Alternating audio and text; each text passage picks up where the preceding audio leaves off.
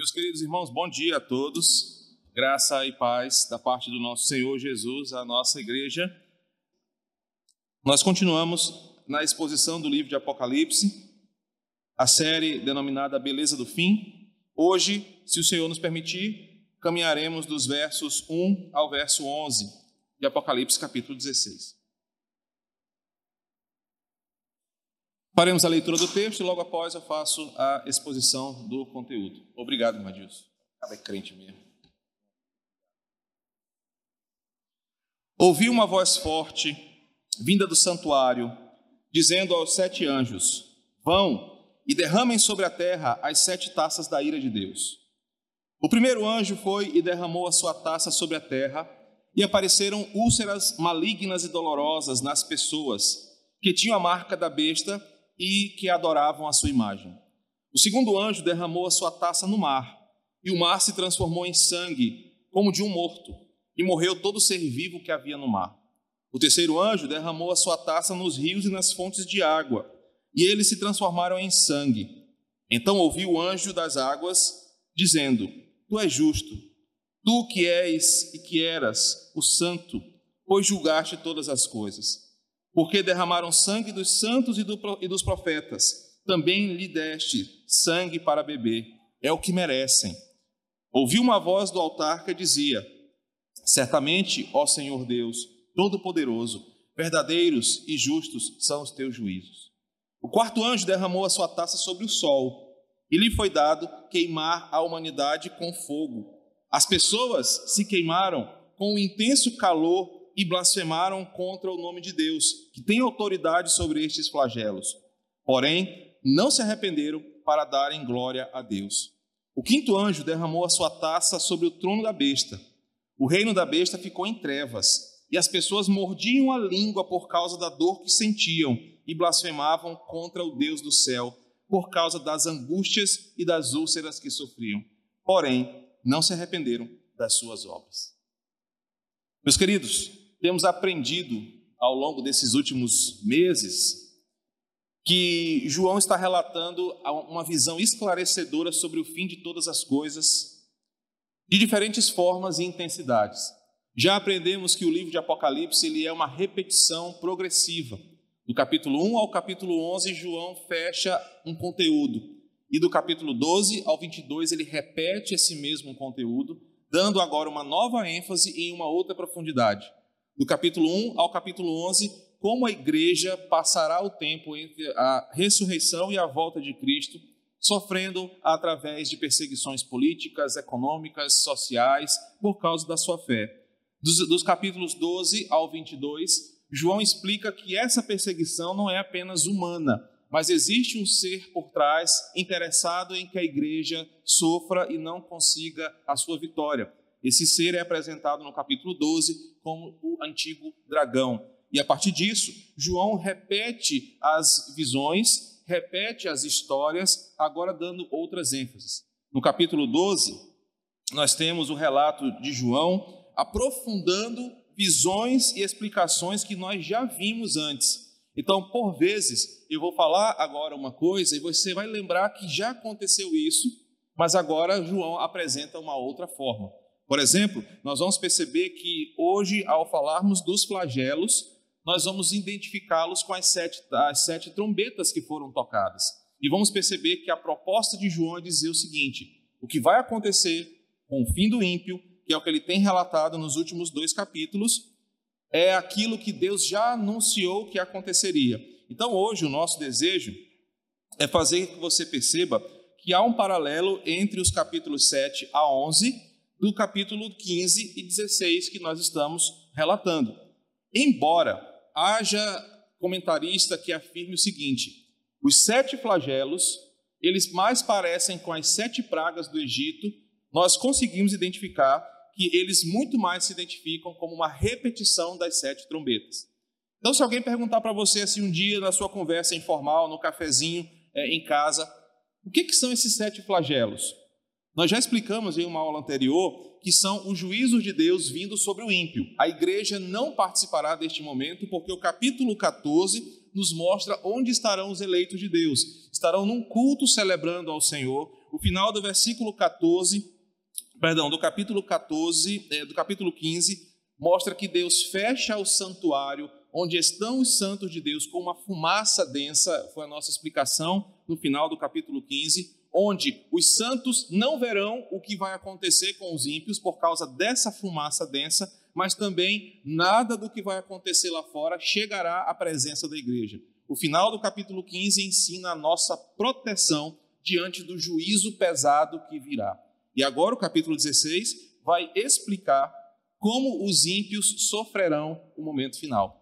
E eu quero reforçar que eu tenho apresentado para essa igreja uma teoria, que Deus está usando elementos naturais para a destruição do ímpio. E nós vamos ver isso como já vimos no toque das sete trombetas. E para mostrar para você essa comparação, eu fiz algumas observações prévias. Por exemplo, na primeira cena da trombeta, você pode deixar aí abrir a sua Bíblia no capítulo 7. Você vai comparando aí depois. É no capítulo, isso, capítulo 8, perdão. A primeira trombeta, a terra é afetada, mas não as pessoas. Essa é a primeira trombeta. Aqui, na primeira taça, a terra é afetada e as pessoas também são afetadas. A explicação é: João está fazendo um paralelismo progressivo, ele está explicando a mesma cena, só que agora ampliando a visão. A segunda trombeta envolve apenas um terço das águas do mar e das suas criaturas. Na segunda taça, o dano é sobre todo o mar e sobre todos os seres viventes. A terceira trombeta é um juízo sobre terça parte das fontes das águas doces. O terceiro flagelo envolve todos os rios e todas as fontes de água potável. A quarta trombeta é um juízo sobre os astros celestes e uma escuridão parcial que cobrirá terça parte da terra. O quarto flagelo é também um juízo sobre os astros celestes e como eles servirão de juízo contra a humanidade ao invés de uma escuridão, nós vamos ver um detalhe sobre o sol. A quinta trombeta trata da abertura de um poço do abismo, de onde emergem criaturas diabólicas para atormentarem os homens. O quinto flagelo revela o juízo de Deus sobre o reino das trevas e as pessoas que adoram a besta. A sexta trombeta fala, traz a morte de um terço da humanidade por guerra, destruição, violência, morte, torturas. O sexto flagelo fala de espíritos demoníacos que atuarão sobre os reis desse mundo para promoverem guerra entre as nações. E a última trombeta fala é, do ato final, o santuário de Deus vindo sobre este mundo para ele reinar sobre a terra com os seus santos, assim como o sétimo flagelo. Então percebam, eu apresento uma teoria de comparação das duas situações. Algumas pessoas, quando leem Apocalipse, não entendem que é, é essa visão de que são a mesma coisa. Acham que é um e depois o outro. E por isso desenham uma linha temporal onde haverão vários juízos, várias vindas de Jesus, várias oportunidades. Mas a história está se repetindo. João está ensinando a igreja a mesma coisa, só que agora aprofundando a nossa visão. Há também outras características interessantes aqui. Por exemplo, quando você lê as sete trombetas e lê agora os sete flagelos, você vai perceber que eles têm o alvo como alvo a mesma coisa. É mostrar de quem virá o juízo e quem será atacado e a reação de quem receberá esse juízo. Por exemplo, no capítulo 9, versículo 21, você encontra assim: Também não se arrependeram dos seus homicídios nem das suas feitiçarias, nem da sua imoralidade sexual, nem dos seus furtos. É o final da sexta trombeta. Quando nós olhamos no capítulo 16, verso 9, nós encontramos: as pessoas queimaram, é, se queimaram com intenso calor e blasfemaram contra o nome de Deus, que tem autoridade sobre esses flagelos, porém não se arrependeram para darem glória a Deus. Assim como o versículo 11 diz: é, porém não se arrependeram das suas obras. Percebam que é que são paralelos entre os flagelos e as taças, e por isso nós temos segurança. João está desenhando o destino do ímpio, enquanto por duas vezes também ele já explicou onde a igreja estará. Ele faz isso no capítulo 15, faz isso no capítulo 11 e nos mostra 10 e 11 que enquanto o mundo está sendo punido pela santa ira, a igreja estará poupada em Deus, louvando ao Cordeiro. E na semana passada nós falamos das harpas, do cântico que entoaremos ao Senhor, como será esse culto nos céus. Então eu quero convidar você agora, de olho no capítulo 16, a observarmos detalhes importantes. O verso primeiro começa com uma autorização celestial para que os flagelos, e a palavra flagelo no original, os tormentos, o juízo, a punição, seja iniciada. Já aprendemos na, na uma das aulas passadas que a voz que ordena, de voz de modo forte, simbolizando a intensidade, o poder desta afirmativa, vem diretamente do santuário, como o próprio versículo diz. E já aprendemos que na visão joanina de Apocalipse, o santuário é aquela visão de Isaías capítulo 6, onde o trono de Deus está estabelecido. A voz vindo do santuário, assim como o anjo que sai de lá, no capítulo 15, sai da presença de Deus. Portanto, quem fala aqui é o próprio Deus, dando a ordem para que o seu dia, o dia do juízo, comece. A voz que vem do céu claramente representa a voz de Deus, dando comando para os seus exércitos celestiais executarem o juízo. E basicamente o que nós estamos entendendo aqui é: o dia chegou. O dia anunciado pelos profetas, o dia anunciado por Cristo, o dia mais temido e esperado pela criação chegou. O dia em que o ímpio, o pecador, se encontrará com o Deus Santo e Justo. E Deus dá a ordem para os seus anjos para que eles saiam pela terra para derramar a ira de Deus contra os seus inimigos. Explicamos na aula passada a relação da taça, por que do símbolo da taça e como isso, na época de João, pelo Império Romano, a taça real era um símbolo de misericórdia ou de juízo nas mãos dos imperadores, dos governantes. Deus dá a ordem para os seus anjos, versículo 1, para que eles derramem sobre a terra o conteúdo dessa taça que trará juízo para o mundo. É o que o versículo 2 nos apresenta. Literalmente, o texto diz assim: O primeiro anjo saiu e derramou o conteúdo da taça no interior da terra. A ideia que João diz e que ele vê é que o João sai com o anjo sai com uma taça e ele derrama o conteúdo dessa taça dentro da terra. Ele não diz onde, mas não é sob a terra, Daqui a pouco nós vamos ver essa diferença e o que, que isso implica. O primeiro anjo derrama o conteúdo da taça no interior da terra. E como eu tenho defendido uma teoria com os irmãos, a ideia de que Deus vai usar elementos da natureza para punir o ímpio, a ideia que o texto dá é que, como consequência desse conteúdo derramado no interior da terra, o solo parece ficar contaminado com alguma substância tóxica e letal que as raízes das plantas, as vegetações e tudo mais que brota da terra ou que brotará da terra contaminará os seres humanos. Não sabemos o conteúdo, mas o que o texto implica a nossa reflexão é que quando o anjo derramar esse conteúdo no interior da terra, o que a terra produzir estará contaminado, causando feridas desagradáveis, versículo 2, feridas malignas, literalmente fétidas e purulentas nas pessoas. Como resultado do contato com o solo, consumo dos animais que se alimentam do solo, consumo das vegetações, das plantas, das frutas, os ímpios adquirirão, adquirirão feridas malignas, fétidas e purulentas. É o que o texto nos apresenta: o consumo de produtos agrícolas da pecuária e de toda espécie de plantação, espalhará uma peste que vai se alastrar por todos aqueles que tinham a marca da besta e que adoram a sua imagem. Percebam que Deus vai usar um elemento da natureza. Os homens entrarão em contato com o solo, consumirão o seu produto e neles apresentarão uma peste que se proliferará por todos aqueles que andam neste mundo como inimigos de Deus. O primeiro anjo, então, derrama o seu conteúdo sobre é, no interior da terra, contaminando assim o solo.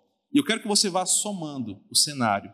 Primeiro, nada poderá ser consumido porque haverá uma espécie de peste que não haverá uma forma de cura rápida ou acessível. Nós vivemos um pouco disso, estamos há dois anos ainda buscando remédios que nos ajudem a prevenir, a amenizar os estragos de uma epidemia. Imaginem quando esse primeiro anjo espalhar esse conteúdo e a terra se tornar tóxica para a habitação dos seres humanos. O versículo 3 mostra o segundo flagelo. O texto diz que o anjo derramou a sua taça, ou seja, o conteúdo que estava na taça, dentro do mar. E o mar se transformou em sangue, detalhe, como de um homem morto. E esse, esse mar, com esse sangue, com essa aparência de um homem morto, fez com que morresse todo ser vivo que havia no mar. A ênfase do segundo flagelo é que o anjo, agindo em obediência, derrama o seu conteúdo agora dentro do mar, nas profundezas do mar, ou, como alguns intérpretes dizem, brotando de dentro do mar. Aqueles que defendem uma causa naturalista de juízo, dizendo que Deus vai usar causas naturais, falam de ah, fendas vulcânicas no, no fundo do mar, que liberarão ah, seus componentes químicos aí radioativos, tóxicos, que se espalhará pelo oceano. A teoria apresentada aqui é que o anjo, ao derramar este conteúdo dentro do mar, vai espalhar algum tipo de toxina, de, de, de elemento tóxico, que vai contaminar todos os ambientes de água salgada. A expressão usada aqui no mar tanto no início do versículo 3, como no reforço de se transformar em sangue, pode ser entendido como uma representação de toda a água salgada. Há quem diga que era o mar Mediterrâneo, há quem diga que é uma representação de todos os mares, mas a ideia aqui, como o texto reforça que haveria de morrer todo ser vivo, a ideia é de que toda a água salgada do mundo sofrerá uma contaminação a ponto de que vai devastar toda a vida marinha. Agora pense no que está acontecendo. O anjo derrama seu conteúdo, esse conteúdo se espalha por toda a água salgada do mundo, toda a vida marinha vai sofrer o dano sobre com este, é, este elemento derramado. A morte desses animais tornará o mar um, um grande cemitério a céu aberto, peixes, animais boiando, apodrecendo sob o forte calor, sobre a luz do dia, sobre a noite. Aqueles animais é, irão entrar em decomposição nas águas salgadas e eles se espalharão com seu fedor e a, sua, a seu aspecto podre por toda a terra. A ideia de um homem morto aqui é a ideia de uma pessoa que foi flagelada na guerra, cortado, ah, atacado por flechas, por espadas, por lanças, e que despedaçado sangra e expõe as suas vísceras ao céu, a céu aberto. João está dizendo que acontecerá algo nas águas salgadas, que a vida marinha irá morrer e o palco e o cenário será uma, uma vastidão de animais mortos apodrecendo e aí você já viu aquelas cenas de peixes que apodrecem, como é que fica aquele cheiro, eles estouram, as vísceras e tudo mais. Esse será o cenário.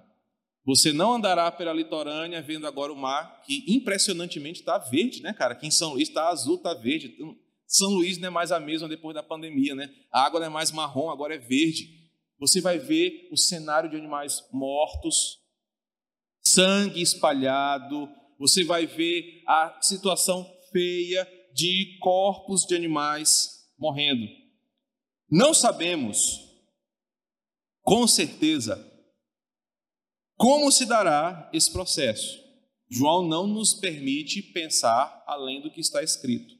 Mas o que sabemos é que as águas ficarão poluídas, os animais ficarão contaminados, morrerão, não serão aproveitados pela humanidade. E aí você imagina a comunidades inteiras que vivem da vida marinha, é, cidades, países que vivem da pesca, que vivem do mar, não podendo mais gerar renda nem movimentar sua economia.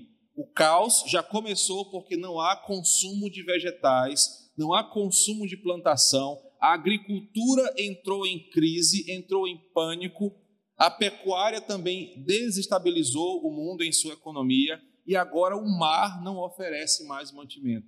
Não há mais para onde correr. Fome, desespero, escassez de produtos será uma realidade imposta por esses dois flagelos aqui. Todos aqueles que dependem da vida marinha para o seu sustento sofrerão, o mar se tornará intransitável, não haverá mais cruzeiros prazerosos de férias com a sua família, não haverá mais a possibilidade de pesca esportiva ou de pesca industrial. A vida marítima será extinta por conta desse flagelo. Percebam que aqueles que estarão aqui começam a sofrer economicamente, começam a sofrer escassez de alimentos, começam a sofrer em seus próprios corpos o contato é, tóxico com o ambiente da terra. O terceiro flagelo vem agora dos versos 4 ao verso 7. E da mesma forma, em obediência, um outro anjo derrama o seu conteúdo, contaminando agora ou poluindo as fontes de água doce do mundo. O, terceiro, o segundo flagelo se refere às águas salgadas, às águas do mar. Mas o terceiro flagelo é específico contra as fontes de água doce e que leva por cadência agora à morte de muitas formas de vida. Os animais oceânicos e a vida oceânica já pereceu ou está sofrendo no segundo flagelo. O terceiro flagelo, agora, essa poluição, essa contaminação, ela entra nas águas doces, nas fontes de água doce. E aí, povos, cidades, nações, muitas formas de vida, inclusive o boto cor-de-rosa, coitado da Amazônia, vai morrer, ele entra aqui. Todas as vidas agora de água doce que dependem das águas fluvia, é, fluviais. Fluviais é de chuva, né? Fluviais, é isso, Isabel? Tu que é a mais inteligente de nós aqui, é fluviais. Sofrerão por causa dessa contaminação. Agora, entenda: fome, escassez, doenças e agora sede. Não haverá água potável para beber. Não haverá mais fontes de água mineral, não haverá mais florata, mar doce e o que é que seja. Tudo estará contaminado e impróprio para o consumo. Tente imaginar como será esse momento para o ímpio. Fome, guerra, desespero, morte.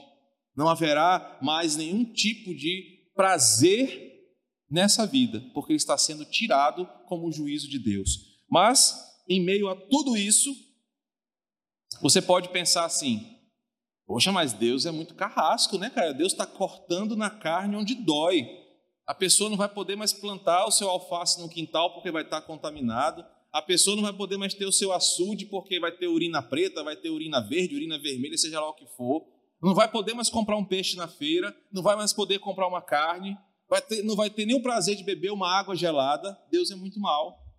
Lembre-se, Deus não está punindo os seus filhos.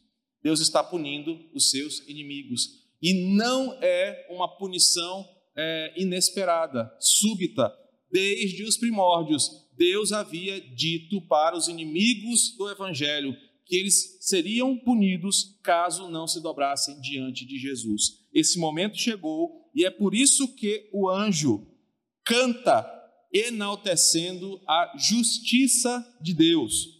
Leia o versículo 5, o versículo 6 e o versículo 7, 5 e 6 primeiro, e você vai perceber que enquanto a terra está sendo castigada, ela é lembrada através de um cântico que ressoa por todo o mundo a causa do que está acontecendo.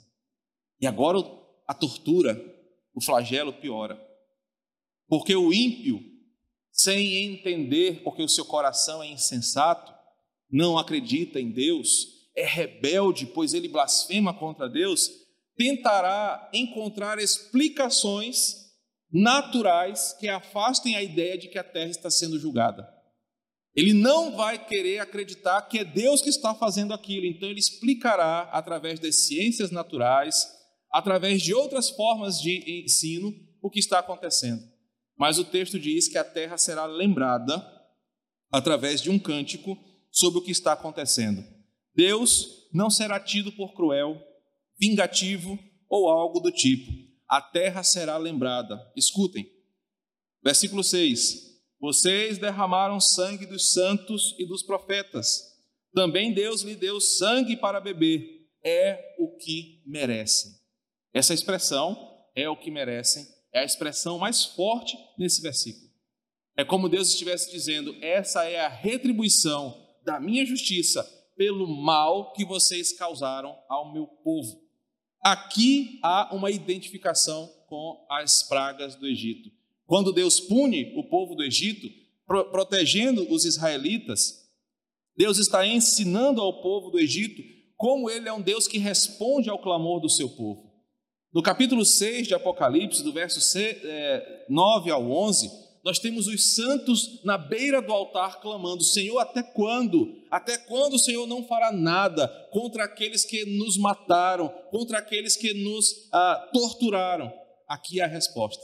Deus está respondendo à oração do seu povo, trazendo a sua justiça, punindo este mundo pelo mal que fizeram contra a igreja. Então Deus será tido por justo. Por isso o cântico diz: Tu és justo, Senhor. Tu és o que és e o que eras. Tu és o santo que julga todas as coisas. O louvor é repetido, é cantado na terra. Aquilo para o ímpio acrescentará na sua tortura, porque ele estará sendo lembrado de que é Deus que veio cumprir a sua promessa. O que ele está sentindo na pele e que está piorando cada vez mais é Deus se manifestando como verdadeiro, como justo e como santo. O ímpio estará em tremenda agonia.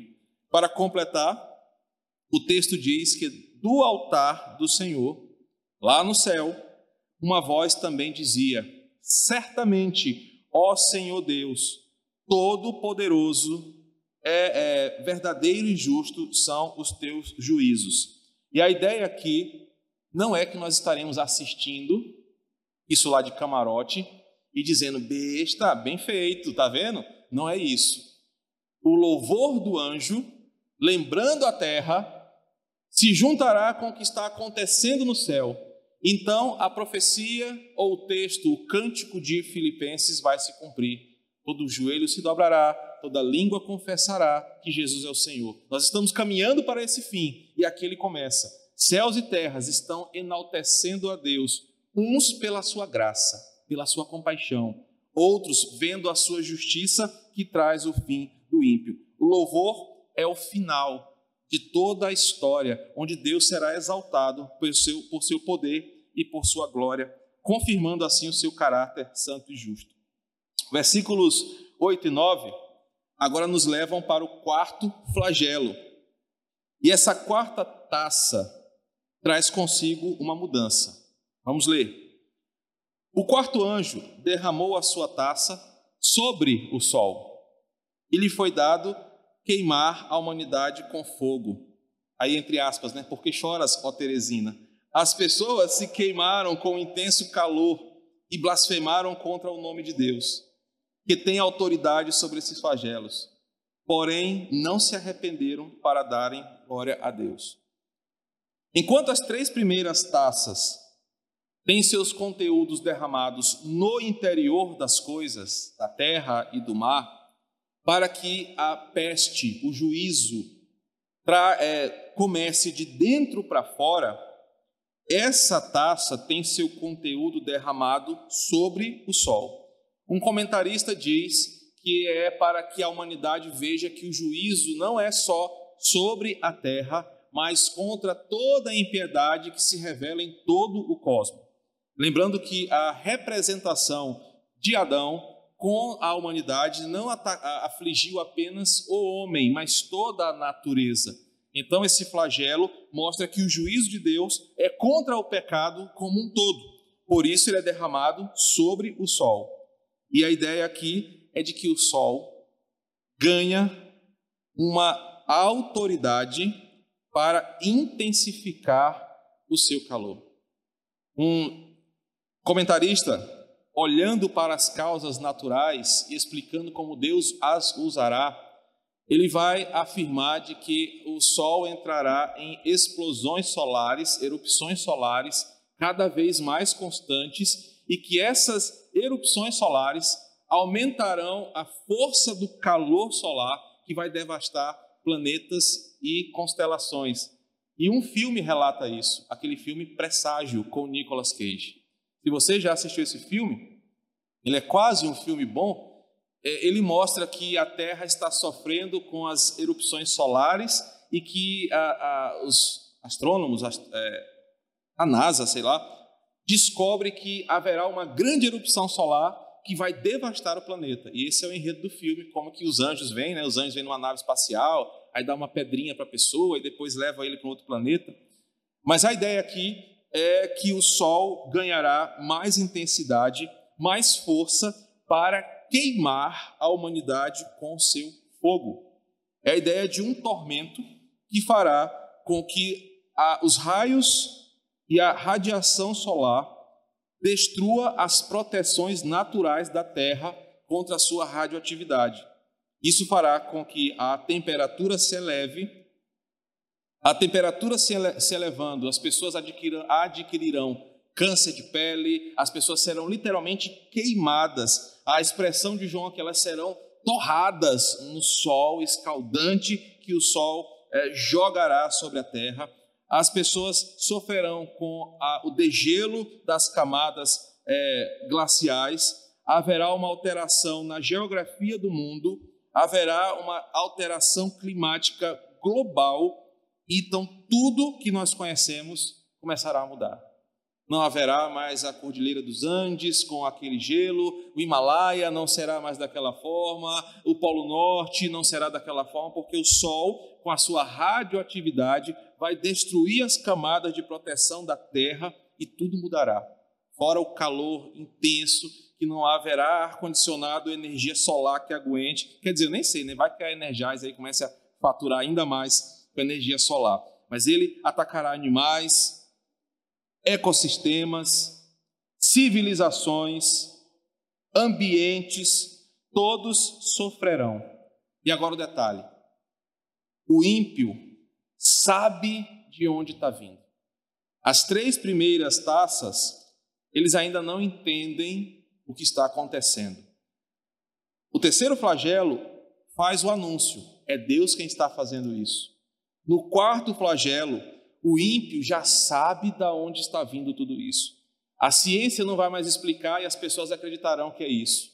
As pessoas não darão desculpas esfarrapadas, não é porque é assim mesmo, né? Setembro é calorento aqui mesmo. Não vai ter mais desculpa. O ímpio sabe que o que está acontecendo não é natural. O ímpio sabe que o que está acontecendo não tem explicação lógica. Ele sabe que está vindo de Deus. E agora o texto me ensina um detalhe importante. Ao saber que isso está vindo de Deus, versículo 9, eles usarão esse conhecimento não para se arrependerem, não para clamarem por misericórdia, mas para blasfemar contra ele. Queridos, é por isso que eu, como pastor e como estudante de teologia, não acredito na linha que defende que Deus trará um tempo de tribulação para que as pessoas se arrependam dos seus pecados. Porque os, os, que sofrerão aqui serão aqueles que, mesmo sabendo que Deus está trazendo juízo contra eles, eles não dobrarão seus joelhos, eles não se arrependerão, porque eles odeiam o Senhor e usam desse conhecimento para blasfemar contra ele. Agora que eles sabem que Deus tem poder para fazer e para desfazer, para reverter essa situação, que Deus tem graça misericordiosa suficiente para mudar aquela relação, aquela situação, perdão, eles aproveitam o momento para odiar ainda mais o Senhor. Eles não se arrependerão porque são ímpios, eles não se curvarão porque odeiam ao Senhor, e o detalhe, eles amam a besta, eles amam a sua doutrina, eles amam o seu jeito de viver. Então eles não são inocentes ou coitados, eles não são aqueles, oh gente, mas Deus poderia ajudá-los, coitadinho, eles eram ignorantes, eles não sabiam da verdade. Não, eles são indesculpáveis, são condenados, são ímpios e estão sofrendo a santa justiça. Eles não vão se arrepender, por mais que Deus desse outra chance, eles não se arrependeriam. Seu coração se encheria de mais ódio, de mais raiva e mais blasfêmia contra o Senhor. Da onde eles aprenderam isso? Se você voltar à sua Bíblia, lá no capítulo 13, você vai perceber que dos versículos 1, versículo 6, 5, ah, perdão, e 6, o que a besta ensina para os seus seguidores é que eles blasfemem contra o Senhor, jogando contra ele toda a sua ira e o seu ódio. O verso mostra que não haverá inocente sofrendo a punição de Deus. Não haverá um mundo sendo injustiçado. O que está acontecendo é a santa justiça de Deus contra o ímpio. Aprenda isso. Os homens que estarão ali serão merecedores desse castigo, porque foram totalmente entregues ao diabo e amam a o reino das trevas e a Satanás. Mesmo que você desse outra chance, eles não se dobrariam ao Senhor. E é isso a beleza do fim. Aqueles que tanto sofreram por causa do evangelho, aqueles que tanto foram punidos nesse mundo, Deus os arrebatou, já chamou para junto de si estão desfrutando do prêmio da salvação, mas o ímpio agora está sofrendo a justiça de Deus. Os versículos 10 e 11 terminam então a unidade de hoje, o quinto flagelo, mostrando que o anjo derrama o conteúdo da sua taça novamente sobre o trono da besta. Em outras palavras, o derramamento desse conteúdo aqui é sobre todo o reino das trevas estabelecido no mundo. Lembramos que no capítulo 13, a besta espalha o seu reino onde há humano, onde há pecado, onde há possíveis adoradores. Então, o reino das trevas aqui não está reduzido a Roma, como você vai encontrar em alguns comentaristas. O reino das trevas aqui, o reino da besta, o trono, não é um lugar geográfico, mas é a ênfase de um domínio espiritual de Satanás por toda a terra. O texto está dizendo que o anjo derramará um conteúdo onde houver um pecador e um rebelde contra Deus. E para mim, ao preparar esse estudo, o quinto flagelo, assim como os três últimos conteúdos das últimas trombetas, traz um agravamento de todo juízo. Perceba, Onde houver um pecador espalhado, ali o conteúdo dessa taça chegará. E o que, que ele traz? Versículo 10. O reino da besta ficou em trevas, e as pessoas mordiam a língua por causa da dor que sentiam. O conteúdo dessa taça literalmente traz densas trevas. Esse é o termo usado aqui. Densas trevas que parecem diferente da ausência de luz que já vimos na trombeta, porque agora são trevas espirituais.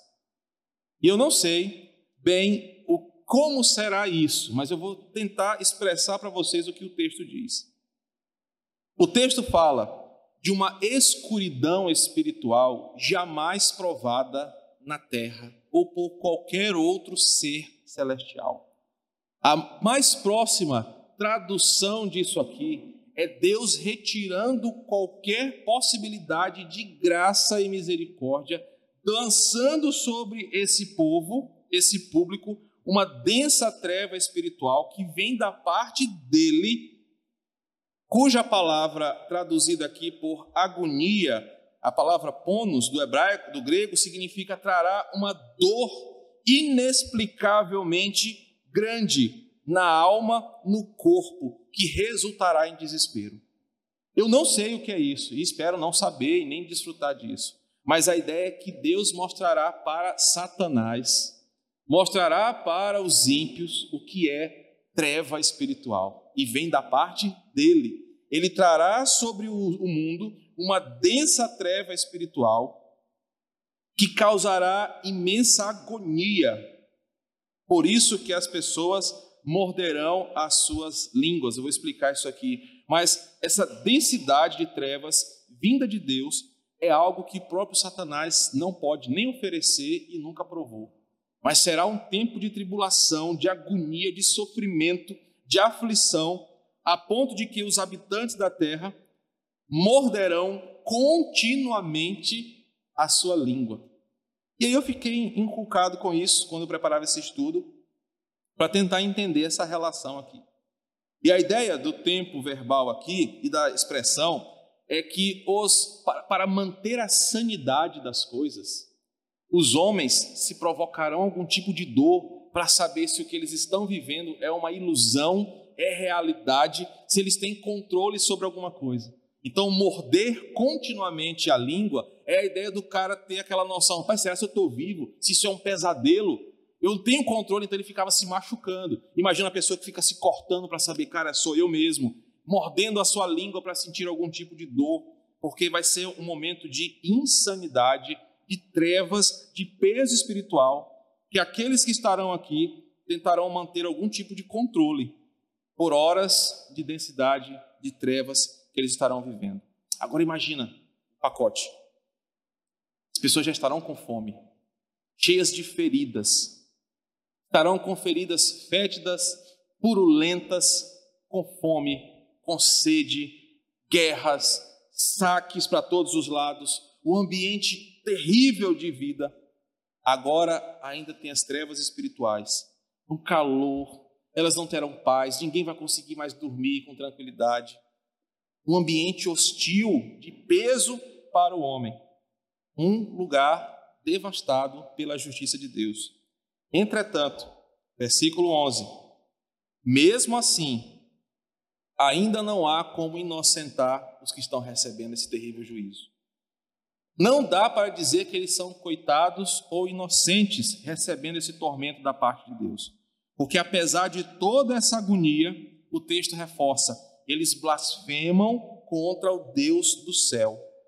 Em contraste com a besta do mar, e a besta da terra, eles sabem que Deus está no céu em sua santidade e por isso descarregam ainda mais seu ódio contra ele. Ao invés de suplicarem por perdão, ao invés de pedirem, Senhor, nos dá uma nova chance, como já acontecera no passado, os homens aqui não se dobrarão ao Senhor. Eles rejeitam a Deus de propósito, eles têm seu coração cheio de ódio e de rancor.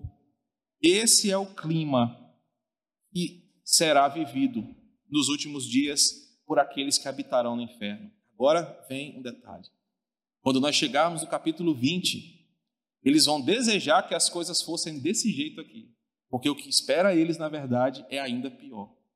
Então percebam que não haverá remorso, não haverá arrependimento, não haverá segunda chance, não haverá pessoas que se converterão nesse tempo. O texto deixa claro, eles vão usar da situação para blasfemar contra Deus. O que vai existir é ódio, fúria, blasfêmia contra o Senhor.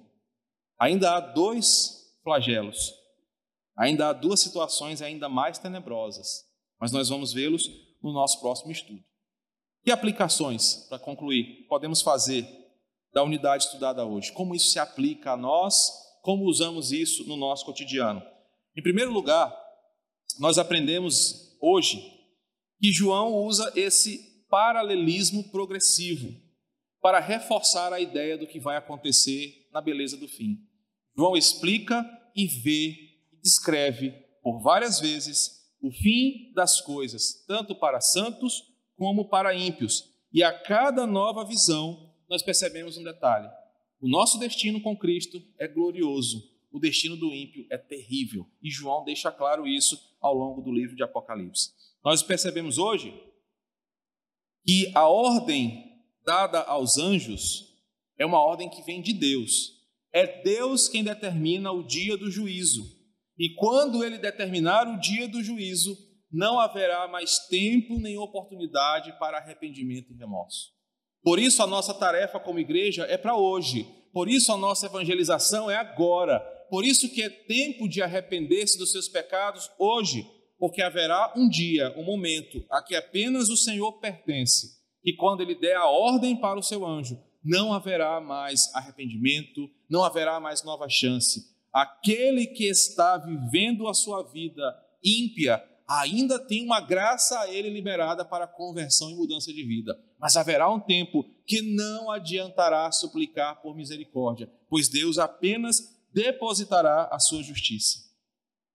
Aprendemos que Deus não será injusto ou insensível ao punir este mundo com a sua ira. Os seus, os que são seus, estarão salvos, guardados no santuário, desfrutando da presença da Santíssima Trindade, adorando ao Senhor num eterno e glorioso culto, enquanto o ímpio sofre o peso da mão de Deus. O dia do acerto de contas chegou. Quem tinha ouvidos, ouviu. Quem continuou mergulhado em seus pecados, agora sofre a consequência deles. E aí eu quero concluir dizendo exatamente como isso se aplica para nós hoje.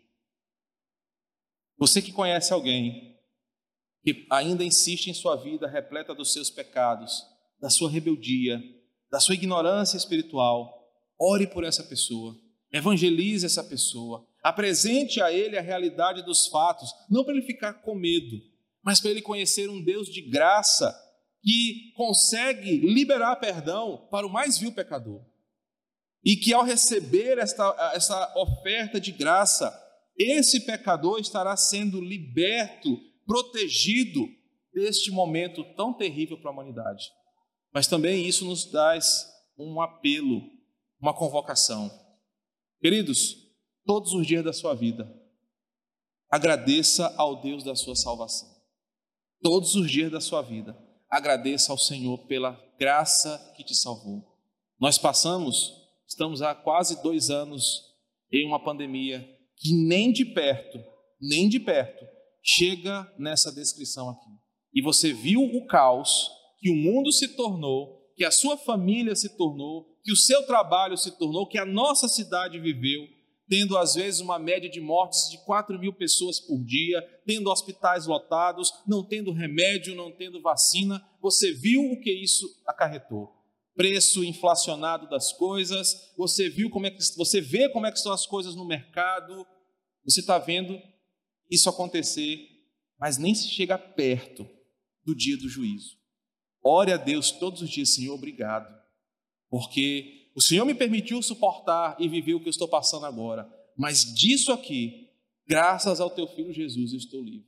Não passarei por isso. E nem desejemos isso para os nossos inimigos, mesmo que eles sejam flamenguistas e por aí vai, não deseje esse fim para o ímpio. Ore por eles. Que o Senhor tenha misericórdia de nós Vamos orar.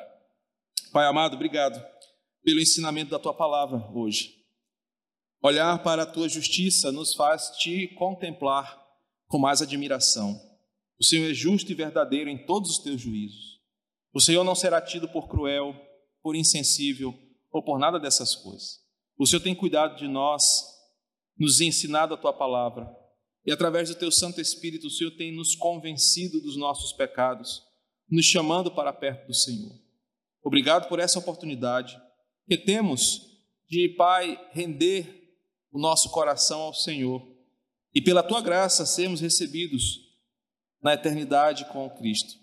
Ó Deus, oramos por aqueles irmãos que nesse exato momento estão em dúvidas sobre a sua fé. Que esse estudo os alerte para o grande livramento da salvação em Jesus para que eles retomem ao caminho de santidade e vida contigo. Oramos por aqueles nossos amigos, familiares, parentes que continuam cegos e presos em sua rebeldia. Ó Pai, nós não podemos fazer nada a não ser orar para que o teu Santo Espírito, aquele que começa e mantém o nosso processo de salvação, que esse Santo Espírito faça a obra nessas pessoas. Que o Senhor tenha misericórdia deles que o Senhor salve os nossos parentes, os nossos amigos, as pessoas que conhecemos, que até hoje insistem em responder negativamente ao chamado da graça. Ó Pai, usa esta igreja como propagadora dessa verdade. Queremos anunciar neste mundo a beleza da salvação do Senhor, a beleza da eternidade com Cristo e o livramento que temos quando somos guardados em Ti.